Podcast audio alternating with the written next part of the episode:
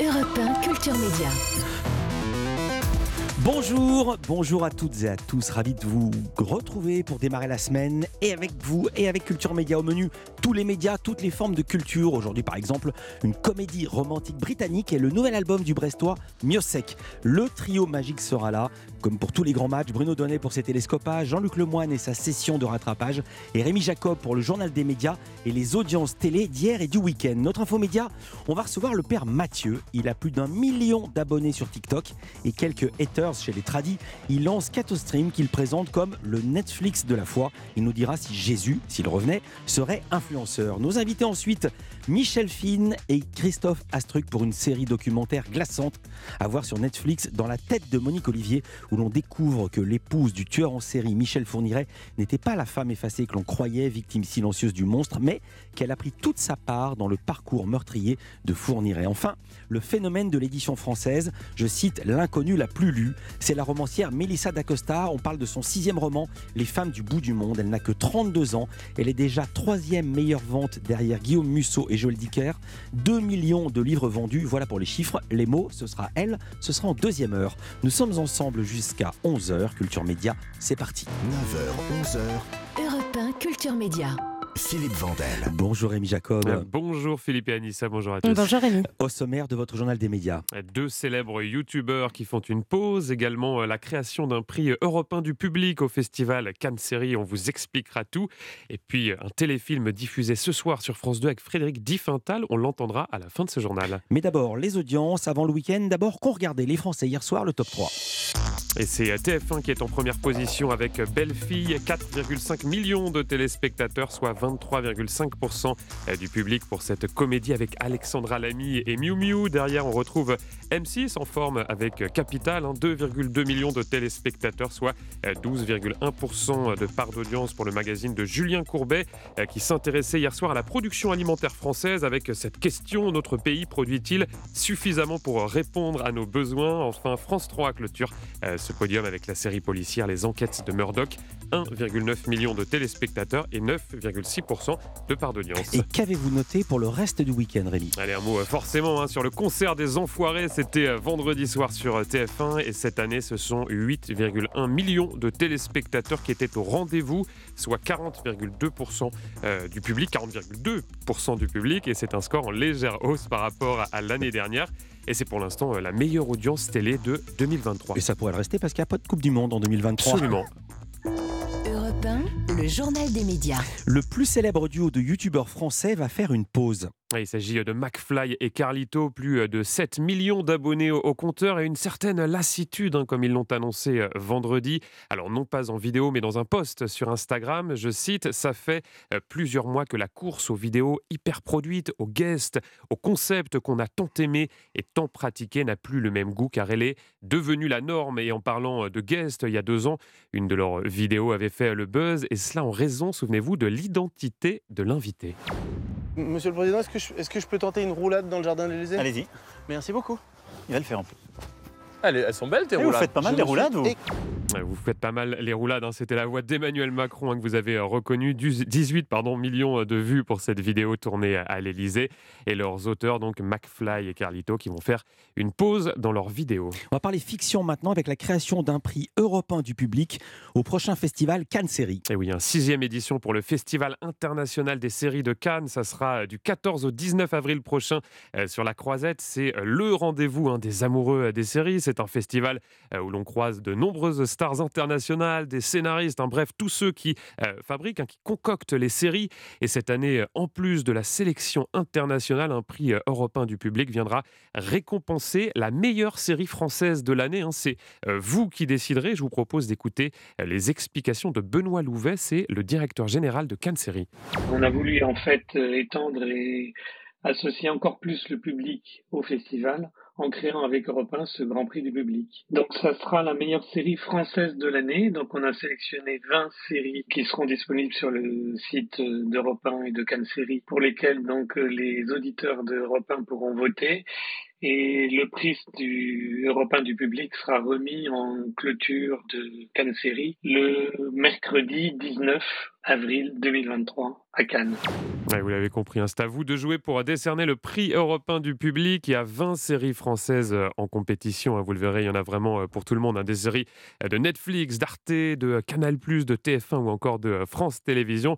Bref, de tous les styles et tous les univers. Et c'est très simple. Pour voter, il suffit d'aller sur le site europe1.fr pour participer à ce prix européen du public. Vous avez trois semaines pour désigner votre série préférée. Vous pourrez en plus tenter de remporter un séjour VIP de deux nuits à Cannes pour l'ouverture de Cannes Série. Et forcément, vous aurez un accès à tout le festival. Tout à fait autre chose, politique. Le jeune ingénieur à l'origine des sites Covid Tracker et du site Vitmadose, il devient le conseiller d'Emmanuel Macron. Ah oui, son nom est Guillaume Rosier. Il avait été euh, très actif pendant la pandémie. Hein. Il proposait euh, notamment euh, de trouver facilement les doses de vaccins disponibles à côté de chez soi. Aux côtés d'Emmanuel Macron, il sera en charge de la stratégie numérique avec notamment un objectif faire émerger, je cite, un service public de la donnée. Autre recrue, cette fois-ci dans l'émission Quotidien. il s'agit de la drag queen Paloma, c'est elle hein, qui a remporté l'an passé la première saison de l'émission Drag Race France sur France TV slash et France 2. Et c'est donc finalement et bien sur TMC hein, que vous la retrouverez euh, désormais une fois par semaine aux côtés de Yann Barthez. Euh, sa première, c'était vendredi soir avec au menu une imitation d'une certaine Fanny Ardant. Les acteurs, vous, vous vieillissez comme du bon vin, alors que nous, les actrices, comme du coca sans bulle. Plus personne, plus personne veut nous décapsuler. Vous, vous avez le, le box-office et nous, on a le, le botox-office. Paloma qui intègre donc la bande de quotidien sur TMC. Puis on va partir du côté des plateformes avec Apple Plus qui va devoir financer, c'est la loi qui lui demande, la création française. Et c'est ce que révèle le site L'Informé. Le service de vidéo à la demande par abonnement a dépassé la barre des 5 millions d'euros de chiffre d'affaires annuel en France. Conséquence, et vous venez de le dire, hein, Philippe, comme la loi l'y oblige, il va donc devoir consacrer 20% de son chiffre d'affaires local à la production française ou européenne. On parle de télévision avec la diffusion ce soir en prime time sur France 2 d'un téléfilm qui a reçu le Grand Prix lors du dernier festival du Polar de Cognac. Et oui, ça s'appelle Neige, ça se passe dans les Alpes, on est au cœur de euh, l'hiver, on suit les aventures d'un capitaine de police interprété euh, par Frédéric Diffental. Il est chargé euh, d'enquêter sur l'assassinat de plusieurs notables de la région et pour avancer, eh bien, il a besoin de faire sortir de prison euh, quelques jours seulement hein, une jeune femme qui a été euh, incarcérée quelques années plus tôt. C'était pour une affaire qui présentait de nombreuses similitudes. On a une nouvelle victime. Quoi? Regardez, la position du corps, l'empoisonnement lithium, les serflex, tout est similaire. Hugo Charlevski a disparu depuis 7 ans. Il est peut-être de retour là, ou alors c'est un cinglé qui limite. C'était pas mon complice, c'était mon amant. Ça fait aucun doute qu'il est obsédé par vous. Ok, donc c'est ça la stratégie. Je suis là-bas. Alors j'ai demandé à Frédéric Diffental de nous présenter ce capitaine de police qu'il interprète et vous allez l'entendre, hein, il a une personnalité assez marquée. Un homme euh, courageux, plein de volonté, ça va de pair, vous allez me dire, qui malheureusement euh, va tomber embûche sur embûche parce qu'il est euh, complètement éclopé, éclopé dans, dans sa vie, éclopé physiquement. Il essaie de le cacher tant bien que mal, mais ça s'aggrave dès le début du film, donc sinon ça serait pas drôle. Sa vie privée, c'est le néant et il est un peu, un peu alone, quoi. Et quand deux éclopés se rencontrent, qu'est-ce qui peut se passer? Frédéric Diffental, qui est également euh, l'un des héros du feuilleton de TF1 euh, Ici tout commence. Hein. Tout se passe donc très très bien, vous le voyez pour lui. À la télévision, en revanche, hein, c'est vrai qu'on le voit beaucoup moins au cinéma depuis euh, quelques années, Frédéric Diffental. Je lui ai demandé eh comment il le vivait? C'est rare aujourd'hui. J'ai eu la chance d'en faire beaucoup, avoir connu des, des, des, gros succès. Aujourd'hui, vous savez, en cinéma, vous retrouvez euh, sur une plateforme. je ne minimise pas hein, le fait que ce soit important de se retrouver et chouette de se retrouver dans une salle. Moi, j'adore y aller. J'aime aussi y aller en famille, euh, le popcorn, la petite glace. Euh, mais euh, tout n'a pas besoin de se voir au cinéma aujourd'hui non plus. Voilà. Frédéric Diffental a retrouvé ce soir sur France 2 dans le téléfilm Neige. Merci beaucoup Rémi Jacob. Vous êtes à retrouver demain pour un nouveau journal des médias. Ça sera vers 9h03 ou 4. À demain. Restez avec nous sur Europe 1. Culture Média continue avec dans un instant notre info média du jour. Les TikTokers l'adorent, les tradis un peu moins. Nous recevons le père Mathieu, curé dans Lyon, star de TikTok et qui s'est lancé dans ce qu'il appelle un Netflix de la foi. A tout de suite sur Europe 1. Europe 1. Culture Média sur Europe 1, Philippe Vandel avec l'info média du jour. Certains veulent remettre l'église au milieu du village et lui l'a placé au cœur du web. Le Père Mathieu est devenu une star de TikTok, plus de 1,2 million d'abonnés auxquels il explique comment prier, que les chapelets ne sont pas des colliers bling bling, que Jésus a du swag et que l'homosexualité n'est pas un péché. Ses prises de position progressistes lui valent le respect de beaucoup et parfois la haine des plus conservatrices des brebis catholiques. Peut-être aussi que l'ancien diplômé d'école de commerce s'est dit que le catholicisme devait utiliser les moyens modernes pour reconquérir des parts de marché dans un monde où les gens cherchent du sens, font des stages de jeûne, se ruent dans des retraites de yoga et les applient en pleine conscience, de pleine conscience, alors que les églises sont de plus en plus vides. Bonjour Père Mathieu. Bonjour Philippe et merci de l'invitation. Merci d'être avec nous en direct. Vous êtes le curé de la paroisse de Joigny dans Lyon, star de TikTok. Vous avez publié également chez Flammarion Croire, ça ne sert à rien et pourtant ça change tout. Très joli titre. Les voix du Seigneur, je vais reprendre la punchline du début, sont-elles TikTokables? Ça, c'est une bonne question. Et je crois qu'en fait, vous avez tout dit. Nos contemporains, ils ont une soif de sens, de transcendant. On est dans un monde où on nous présente plein de crises, d'angoisse. Je crois qu'il y a besoin de remettre du, du lumineux au milieu de tout ça. Bien sûr qu'on va traverser des tempêtes, mais si on est convaincu qu'on n'est pas tout seul, je pense qu'on réussira à les traverser éminemment, et même peut-être heureux et en paix. Ce qui nous intéresse, c'est de quelle manière on va les traverser. C'est en ce sens-là que je faisais un petit jeu de mots avec TikTok. C'est que vous, vous les traversez, vous voulez qu'ils les traversent de manière numérique. Vous venez de monter cette plateforme Théostream, Théo comme Dieu et Stream comme le streaming, que vous présentez comme, je vous cite, le Netflix de la foi. Euh, Jésus n'appellerait-il pas ça un petit péché d'orgueil? Ah je sais pas. Le Netflix de la foi, quand même, euh, vous voyez grand. bah, tant qu'à faire, hein, on voit à niveau Dieu. Mmh. Non, mais c'est exactement ça. On reprend une interface, tout comme Netflix, tout comme une plateforme de vidéo à la demande, où on essaye de mettre tous les youtubeurs chrétiens qui existent aujourd'hui, qui répondent aux plus grandes questions que portent les gens, les 50 questions qui nous reviennent le plus souvent. Et donc, on va retrouver sur cette plateforme plus de 1000 vidéos avec toutes les sensibilités. Il y a des cathos, mais il y a aussi des protestants, des orthodoxes. Il y a l'Église avec un grand E qui s'adresse à tous, gratuitement pour tous. Voilà, vous l'avez dit, je précise, tous les chrétiens, pas forcément tous les catholiques et pas seulement les catholiques. Alors, euh, le teasing de Théostream annonce une très grosse ambition pour votre plateforme. On vous écoute, euh, c'est une bande-annonce façon blockbuster. Dans un monde rempli de crises, d'angoisse, de confusion, où les médias nous assaillent de messages négatifs et où régulièrement les chimères nous égarent, où trouver refuge pour nos âmes blessées et fatiguées Internet et les réseaux auraient pu offrir des opportunités infinies, mais leur pouvoir hypnotique a si souvent eu raison de notre attention. Alors, où donc trouver la paix et la force pour résister? La solution était pourtant là depuis 2000 ans déjà, sous notre nez. Mais, perdus dans les limbes d'une surabondance désenchantée, trop rares encore étaient les Jedi qui parvenaient à la trouver. Mais ça, c'était du passé.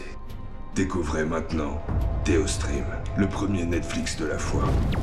Alors sur le fond, on a bien vu que vous mélangez beaucoup de cultures, euh, beaucoup de références culturelles. Euh, et la voix, c'est votre voix, pourquoi vous parlez comme ça? Bien sûr. ah non, mais je sais pas, faut mettre un petit peu de légèreté. Hein. un petit peu de légèreté dans tout ça. Il y a des fois où l'Église, c'est bien sûr, il faut que ce soit solennel, mais c'est avant tout Jésus qui est là au milieu de ses frères et sœurs et qui leur montre une bonne nouvelle. C'est ça que ça veut dire l'Évangile. Et donc il y a aussi un petit peu de léger. Mais est-ce que parfois, parce que je rappelle pour les gens qui vous voient sur europe1.fr, je rappelle que le dimanche, euh, vous dites la messe. Ah bah bien sûr. Dans votre paroisse, est-ce que vous il y, avait une église remplie, c'était génial. En, changeant votre voix comme ça? Non, non, je me permettrai pas, bien sûr. Non, non, vraiment, c'est, je crois, les réseaux nous invitent à un mode d'expression un peu différent pour retrouver les gens. Et c'est ça qui est génial, c'est qu'on peut se montrer en dehors de l'image un peu caricaturale que qu'ont certains à l'égard des clercs. Bien sûr, on est là pour essayer d'élever un peu les gens, les conduire vers du mieux, mais c'est mmh pas forcément avec le regard triste et, voilà, dans une certaine austérité. C'est ça votre idée, utiliser une forme moderne. Alors, prêtre n'était pas une évidence depuis toujours pour vous. Euh, si je suis bien informé, vous avez une première carrière, vous avez fait une école de commerce. Oui, j'ai essayé un peu la gestion de patrimoine et. Vous avez même travaillé dans l'optimisation fiscale. Bah oui. Qui est présentée comme le diable en personne.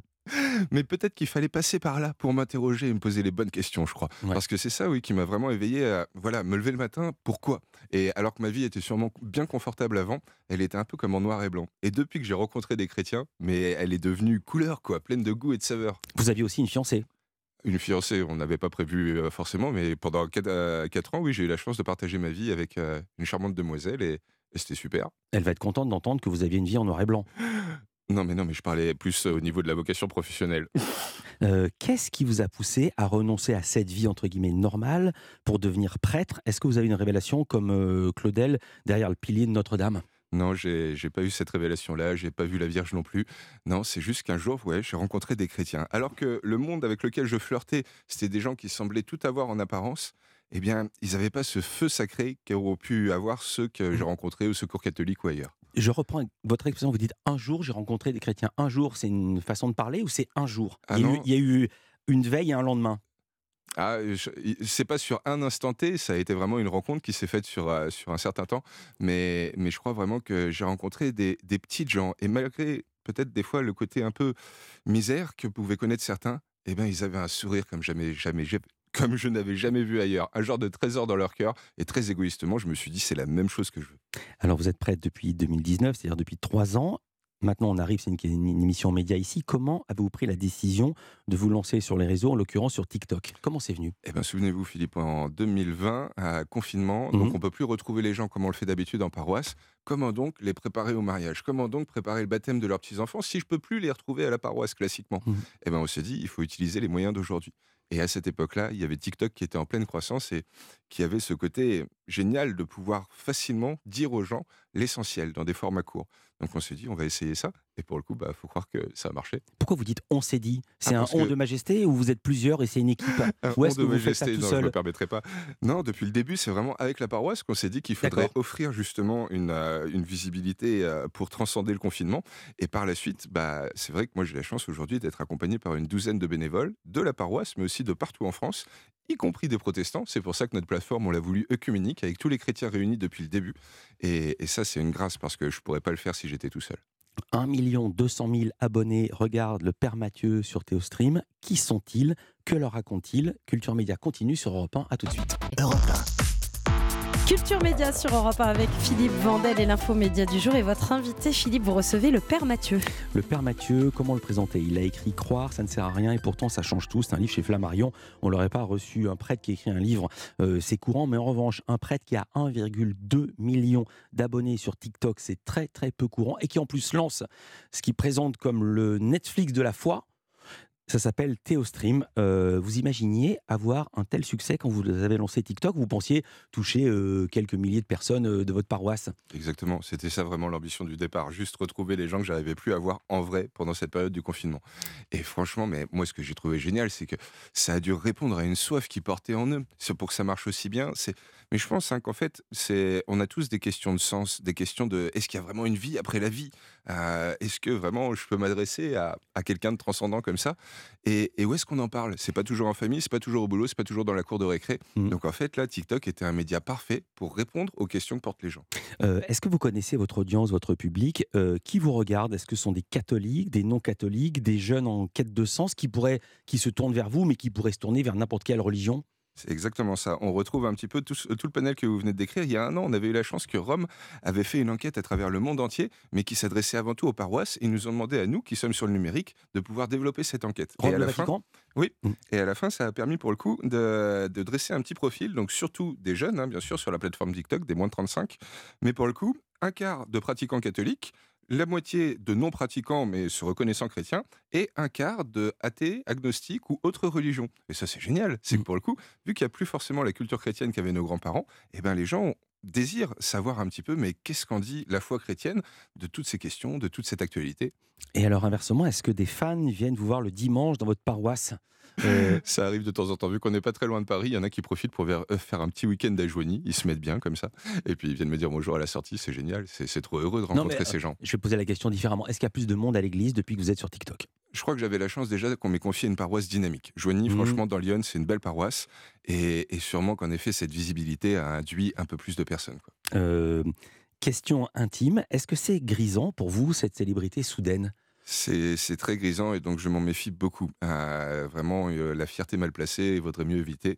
Et donc j'ai la chance d'être super bien accompagné, déjà par mon évêque, mais aussi par plusieurs confrères, par plusieurs euh, amis d'enfance et, et par une super accompagnatrice spirituelle qui font que, voilà quoi, si, si je sens que c'est pas ajusté, eux, ils m'aident à garder les pieds sur terre. Ouais, euh, on est à la radio, ça se voit pas, mais on doit vous le dire que vous êtes beau gosse.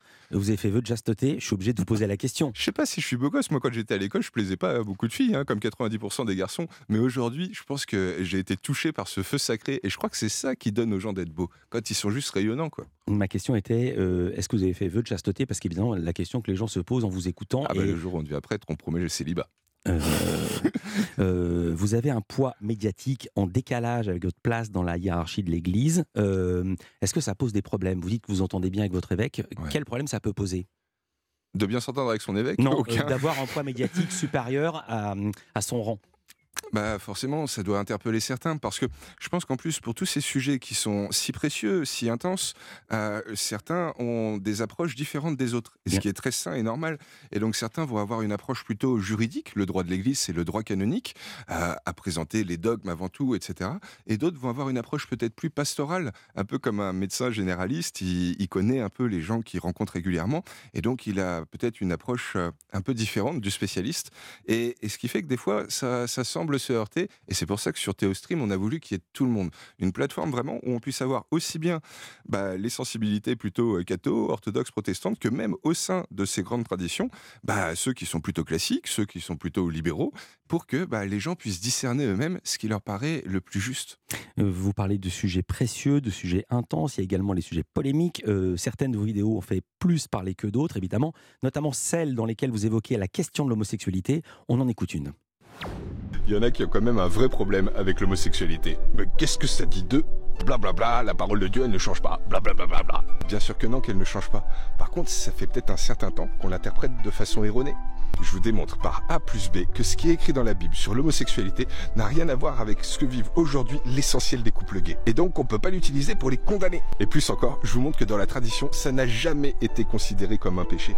Ou encore qu'il faudrait qu'ils restent dans l'abstinence pour toute leur vie. Ça, c'est un fantasme d'hétéro coincé. Et pour vous le démontrer, je m'appuie sur les plus grands spécialistes de la recherche biblique. Et les théologiens les plus calés en matière de théologie morale et affective. Alors beaucoup vous en remerciez, euh, notamment des homos chrétiens qui se sentaient euh, repoussés par l'Église, je les cite, d'autres plus tradis vous ont presque traité euh, d'hérétiques. à la suite de cette vidéo, vous avez été recadré par votre hiérarchie? Je crois qu'on a la chance dans l'église, je me suis jamais senti aussi libre que là. J'ai eu un patron avant et je lui ai confié pas autant de choses que je confie aujourd'hui à Ma mon question était, est-ce que vous avez été recadré? Je vais citer pour le coup. la conférence des évêques de France, c'était en août, qui a écrit ceci, la CEF, conférence des évêques de France, désapprouve certaines de ces vidéos qui dénaturent le message de l'église. Elle alerte sur le fait que leur succès d'audience ne signifie pas qu'elles soient justes. Que répondez-vous à ce genre de citation? Je, comprends que la directrice de communication de l'époque, euh, poussée par certains, ait eu besoin de, dire ça. Euh, c'est vrai que sur le moment, ça a été un petit peu chamboulant pour moi, et c'est en ça que j'ai eu la chance vraiment de pouvoir partager aussi bien avec mon évêque qu'avec ceux qui m'entourent, et, qu'on soit sûr qu'on soit bien dans un langage qui soit en cohérence avec ce que dit l'Église. Moi, ce que je trouve génial, c'est que ce tweet, c'était il y a un an et demi, mmh. et aujourd'hui, Théostream, c'est grâce à la CEF, avec la conférence des évêques de France, qu'on l'a mis en place pour faire en sorte que ça convienne le mieux aux gens d'aujourd'hui et en cohérence avec ce que dit l'institution depuis 2000 ans. Théostream, donc c'est une plateforme sur laquelle on voit, je le rappelle, pour qui n'aurait pas entendu le début de cet entretien sur Europe 1, où on voit au final 1000 vidéos de tous les youtubeurs chrétiens qui existent, où ils répondent aux 50 questions que se posent le plus souvent les gens. Donc aussi bien, on va retrouver les preuves de l'existence de Dieu, comment lire la Bible, mais que aussi euh, comment être un bon chrétien, euh, qu'est-ce qui c'est que du péché, etc., etc. Et puis il y a même Catherine Costa qui est protestante, on n'a pas le temps de passer l'extrait, qui parle de masturbation. C'est à voir euh, sur Théostream. Merci Père Mathieu d'avoir été avec nous en direct. Culture Média continue. Oui, restez avec nous dans un instant. Un gros plan sur une série documentaire consacrée à l'une des affaires criminelles les plus médiatisées et les plus glaçantes de ces dernières années, l'affaire Fourniret, mais via le prisme de son ex-épouse Monique Olivier. On sera avec les réalisateurs Michel Fine et Christophe Astruc les télescopages de Bruno Donnet et puis l'événement de la semaine. Tous les jours cette semaine, Stéphane Bern vous offre une croisière pour deux en Norvège. Croisière exceptionnelle, ne manquez pas donc historiquement vôtre de 16h à 18h tous les jours. Et aujourd'hui, gros plan sur les garçons dans le vent de Norvège. Éric Le Rouge, Fridjof Nansen et le groupe AA. Historiquement vote, c'est à 16h. Europe 1. Culture Média sur Europe 1 avec Philippe Vandel. Dans un instant, nous recevons les réalisateurs Michel Fine et Christophe Astruc. On parle de la nouvelle série documentaire glaçante de Netflix. Je me permets de dire cet adjectif dans la tête de Monique Olivier. Mais d'abord, c'est l'heure des télescopages de Bruno Donnet. Bonjour Bruno. Bonjour Philippe. Tous les jours, Bruno, vous observez ici les stratégies médiatiques. Et ce matin, à la veille de la journée de mobilisation contre la réforme des retraites, vous avez choisi de vous pencher sur une opposition de style en termes de communication politique. Oui, télescopage ce matin, Philippe, entre deux manières diamétralement de mettre en scène publiquement son opposition à la réforme des retraites. Je vous raconte. La première façon de faire, je l'ai observé hier matin en regardant la chaîne Public Sénat. Là, un sénateur communiste, il s'appelle Fabien Gay, avait choisi d'interpeller le ministre du Travail pour lui rappeler qu'une des demandes de son groupe était restée sans réponse. Nous demandions un rapport pour connaître précisément en quoi avait consisté la prestation du cabinet de conseil McKinsey pour une somme de 957 674 euros précisément. Il a rappelé que le gouvernement avait versé près d'un million d'euros d'argent public au cabinet de conseil McKinsey et qu'à ce jour, personne n'avait encore pu lire ce que contenait ce rapport, qu'on ne savait pas s'il avait eu la plus petite utilité et, et il a précisé sa question. En quoi a consisté donc le montant de cette prestation indiqué retraite pour 957 674 euros. Voilà, alors renseignement pris, hein, Philippe, le rapport qu'a produit McKinsey date en fait de la précédente réforme des retraites, celle qui a été abandonnée en 2019, et donc les 50 pages qu'il contenait ont été purement et simplement mises à la poubelle avec le précédent projet de réforme et donc les 957 674 euros qu'il a coûté aussi. Alors, cette petite sortie du sénateur communiste a tout de même permis de braquer de nouveau hein, la lumière médiatique sur les fameux rapports incestueux entre le gouvernement et McKinsey. Et hier toujours, le journal du dimanche nous a appris que la tête pensante de la réforme des retraites, celle d'aujourd'hui, était une certaine Marguerite Cazeneuve, actuelle directrice déléguée de l'assurance maladie et ancienne de chez, tiens, tiens, McKinsey. Bien.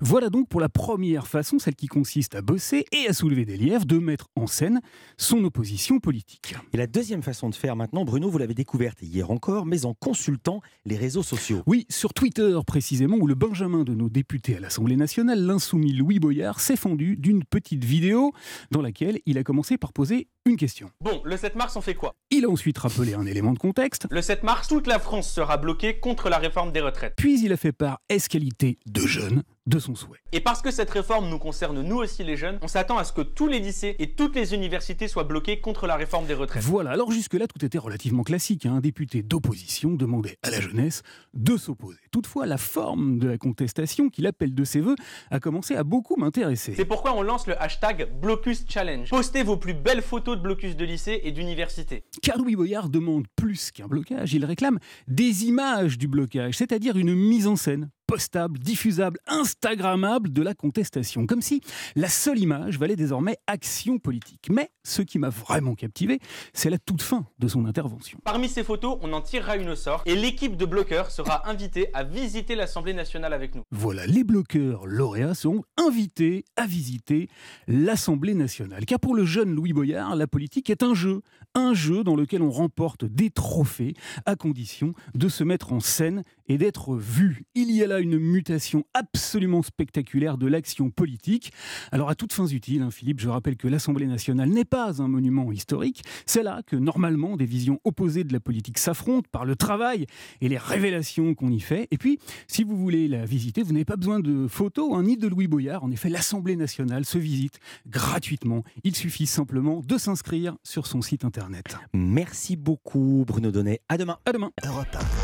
Vous écoutez Culture Média sur Europe 1, Philippe Vandel, vos invités. Ils sont deux. On aurait aussi pu passer Highway to Hell, l'autoroute de l'enfer, on y est. Bonjour Michel Fine. Bonjour. Vous êtes journaliste et enquêtrice, spécialisée notamment dans les affaires police-justice. Et votre actualité, c'est cette série documentaire sur Netflix, Affaires Fourniret, dans la tête de Monique Olivier. Avec vous et avec nous, Christophe Astruc. Bonjour. Bonjour. Vous avez co-réalisé ce doc et également, vous êtes directeur de la photographie. Avant qu'on parle de la forme, les images sont saisissantes. D'abord le fond.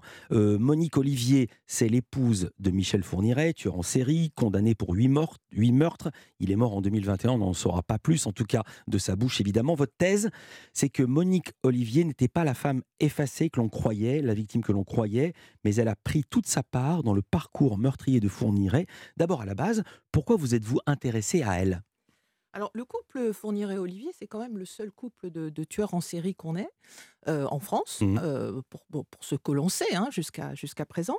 Euh, une des informations qu'on révèle dans la série, c'est que Fourniret lui-même a dit et écrit qu'il avait commis 35 meurtres en France et en Europe. 35, comment c'est possible pendant 17 ans? En fait, 35, c'est possible parce qu'il y avait Monique Olivier. Parce qu'il n'était pas seul pour faire monter les victimes dans la voiture et que Monique Olivier servait essentiellement à ça, mais pas seulement elle, l'enfant. Ils ont utilisé leur enfant euh, quand il était petit, quand il était bébé, dans son siège bébé, pour euh, rassurer et faire monter beaucoup plus facilement les, jeunes filles dans la voiture. Quand euh, Michel Fourniret n'avait pas Monique Olivier, avant qu'il la rencontre, en, général, ces tentatives tournaient court. On va entendre la bande-annonce et puis on parle de la manière dont vous avez travaillé. Michel Fourniret, ce forestier français inculpé en Belgique pour des rapts de mineurs et des attentats à la pudeur, son épouse vient de l'accuser de neuf meurtres d'enfants et de jeunes filles. Dix meurtres au moins, des viols presque toujours, Isabelle. D'après les experts, c'est le tueur en série le plus abouti de France. La série meurtrière de l'ogre des Ardennes et de sa femme a épouvanté l'Europe entière. Les Fourniret auraient violé et tué des jeunes filles en France, en Belgique, avec un sadisme et une méticulosité extrême. La femme de Michel Fourniret se présente comme une femme soumise, qui a peur de son mari et qui n'a donc pas parlé jusqu'à présent. C'est une ménagère euh, qui aide à violer, qui aide à tuer, qui aide à enlever, mais le résultat c'est une ménagère. Avec vous, Michel Fine et Christophe Astruc, elle passe du statut de complice à coupable. C'est une ménagère ou c'est une meurtrière terrible? Alors, c'est Il y a une thèse dans le doc. Non, il n'y a pas une thèse. On donne des éléments et puis, puis chacun choisit. Il y a thèse et contre-thèse. On donne une grande place à son avocat mm. euh, parce que c'est quelqu'un d'important. Alors moi, j'ai choisi, en voyant le doc, elle n'est pas la pauvre petite victime. Alors, elle, elle était ce que je croyais, Ce que je croyais avant d'avoir vu votre documentaire elle a, alors c'est pour ça qu'on l'a fait, hein, parce que c'est aussi une mère de famille et que ça questionne énormément, savoir pourquoi euh, une femme, comment une femme peut aider, euh, peut aider un tueur. elle n'a été condamnée que pour complicité. Mais on se rend compte effectivement que cette femme qui au départ, quand elle avoue et quand elle avoue les premiers meurtres de, commis par Fourniret, qui se présentait comme victime, qui tremblait, etc., finalement a eu un rôle beaucoup plus important. Et il y a des gens dans le documentaire qui disent que finalement c'est peut-être elle qui a pris la main et comme dit le procureur de Charleville-Mézières, lui n'était qu'un insecte vibrionnant euh, dans la toile, mais au centre de la toile, l'araignée, c'était elle. Est-ce que vous adhérez à ces propos du proc? Moi, je, en creusant le personnage, qui n'était pas évident parce que Fourniret prenait toute la lumière quand il était encore vivant, donc il faut aller vraiment chercher ce qui la concerne. En creusant le personnage, on s'est rendu compte qu'elle était visiblement beaucoup plus intelligente que ce qu'on pensait, mmh. extrêmement intelligente, QI mmh. de 131, c'est pas rien. Euh, et qu'elle était, qu'elle avait un côté extrêmement manipulateur. Euh, il y a des zones d'ombre, on aurait pu s'en apercevoir avant, euh, ça fait froid dans le dos. On lit les lettres entre Monique Olivier et Michel Fourniret parce qu'elle elle lui écrit en prison, il met une annonce dans je sais plus quel journal, il veut rompre la solitude. Dans le pèlerin. elle lui écrit. C'est pas rien, oui, le pèlerin. Comment se fait-il que personne ne lise ces lettres et qui ça pose un problème quand il sort de prison? Des lettres qui parlent de meurtre, de virginité à prendre et j'en oublie. Alors parce qu'il y en a des dizaines, il y a 700 pages en tout échangées mais le courrier des prisonniers n'est pas lu Si, mais euh, le, courrier est tellement dense. Mmh. Hein, et difficile à lire. Qu'ils l'ont pas vu. Bah non, parce que Fourniret, il écrit, c'est des lettres et des lettres, c'est une petite écriture penchée, il écrit dans la marge, il écrit partout. Donc c'est quasiment illisible. Et eux, ils ont mis au milieu de tout ça une espèce de pacte criminel. Euh. Avec quel point de vue, Christophe Astruc, euh, vous avez mis cette affaire en image? La difficulté, c'est d'abord de commencer par enregistrer les témoignages de, des témoins, notamment des familles des victimes, des policiers, des avocats. Et on se retrouve parfois avec un récit d'une violence inouïe. Donc il faut chercher des façons de la rendre acceptable pour porter ce récit. Donc on s'est par exemple appuyé sur la forêt des Ardennes, qui a été un mmh. témoin de cette histoire, qui a un décor assez incroyable, parfois extrêmement beau, parfois absolument mystique et terrifiant dans une nappe de brume. Mmh. Donc voilà, on s'est appuyé sur des éléments comme ça de, décor très forts. Voici pourquoi je disais que c'était glaçant, c'est que euh, parfois les images sont tellement dures dans des documentaires qu'on est obligé de mettre un récit, mais là parfois même le récit lui-même est extrêmement dur. On entend le son de la voix de Monique Olivier dans une conversation avec son avocat, pardon de la question, est-ce que c'est légal? Est-ce qu'elle était au courant qu'elle était enregistrée? Question à tous les deux. Évidemment bien sûr. Mmh. on, on l'a proposé à l'avocat, qui a posé la question à Monique Olivier, qui a réfléchi et qui a accepté parce qu'elle voulait dire qu'elle aidait la justice, que euh, non, elle, elle, ne sait pas où est le corps d'Estelle Mouzin, c'était le message qu'elle voulait délivrer. C'était intéressant d'entendre Monique Olivier. Je note que le sujet est extrêmement sensible. Habituellement, il y a un documentaire, on choisit les extraits qu'on préfère et on les met à l'antenne. Et là, Netflix nous a dit non, vous, vous ne pouvez pas, on peut prendre que des extraits choisis par vous. Donc on voit que c'est très, très, très sensible. Combien de mois d'enquête, combien de personnes témoignent et comment vous les avez convaincus de témoigner? Alors, c'est à peu près deux ans d'enquête, une enquête collective. Hein. On n'est pas tout seul. On a deux productrices, on a un monteur mmh. formidable qui a travaillé sur ce, sur ce doc, Aurélien Biette combien de personnages interviewés? Une, trentaine à peu près? une trentaine. Il y a des familles de victimes qui sont opposées à votre projet, notamment la maman d'Elisabeth Brichet, qui est une jeune fille disparue le 20 décembre 89. On va retrouver son corps 15 ans plus tard enterré. Marie-Noël, la maman, elle raconte ça à l'Union. C'était le 20 février. Elle dit J'ai été sollicitée par la réalisatrice en 2020, donc j'imagine que c'est vous, pour participer à un projet Netflix concernant l'affaire Fourniret en général. Après quelques discussions, j'ai compris que ce projet utiliserait la souffrance de nos enfants et celle d'Elisabeth en particulier pour disséquer une fois de plus et pour une plus large audience la personnalité perverse de Monique Olivier. J'ai refusé de participer à ce projet. Que lui répondez-vous? Que lui avez-vous dit? Alors, euh, je, lui ai dit que c'était son choix. Enfin, c'est pas moi hein, qui l'ai mmh. vu, c'est une autre euh, réalisatrice, mais c'est le choix des familles de victimes, en fait. Il faut leur laisser le choix. Certaines, une fois que l'affaire est passée, ferment la porte et verrouillent tout parce que c'est extrêmement difficile. Et certaines acceptent de parler pour telle ou telle raison. Celles qui nous ont parlé voulaient nous expliquer que pour elles, Monique Olivier, elles ont senti que c'était la plus coupable. Il y avait des mères de famille qui voulaient voir Monique Olivier au, procès, la voir les yeux dans les yeux en lui disant comment vous, mère de trois enfants, avez pu tuer nos enfants. Les, les, les, les familles, c'est leur choix. Ceux qui veulent, ils veulent. Ceux qui veulent pas. Selon vos informations, selon vous, ce que vous connaissez du personnage, est-ce que Monique Olivier nous écoute depuis sa prison? J'en sais rien, je suis pas sûre que. Est-ce qu'elle a vu la série Je suis pas sûre qu'elle est Netflix. non, je suis pas certain. En tout cas, on a la radio en prison. Peut-être qu'elle nous écoute. Euh, j'informe, donc je vais rappeler, non, avant d'informer, je vais rappeler que ça s'appelle Affaire Fourniret dans la tête de Monique Olivier. C'est signé Christophe Astruc et, Michel Fine. Merci d'avoir été avec nous en direct.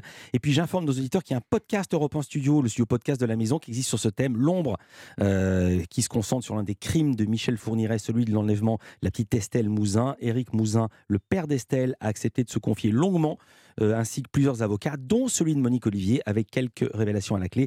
C'est gratuit, c'est toujours disponible sur la plateforme Spotify. Merci encore Michel Fine, merci encore Christophe Astruc d'avoir été avec nous en direct dans Culture Média. Et Culture Média, ça continue sur Europe 1 juste après les infos de 10h. Notre invitée est la romancière aux plus de 2 millions de livres vendus à seulement 32 ans. Elle publie son sixième roman. Vous avez reconnu Mélissa D'Acosta. Le roman, c'est Les femmes du bout du monde. Et puis les indispensables avec Stéphanie Loire qui nous parlera du retour du chanteur brestois, brestois Miosek qui revient avec un douzième album. Et on ira au cinéma avec Olivier Ben Kemoun qui va nous présenter une comédie romantique britannique. On n'allait pas se quitter sans citer Jean-Luc Lemoyne et sa session de rattrapage. C'est dans quelques instants. A tout de suite sur Europe 1.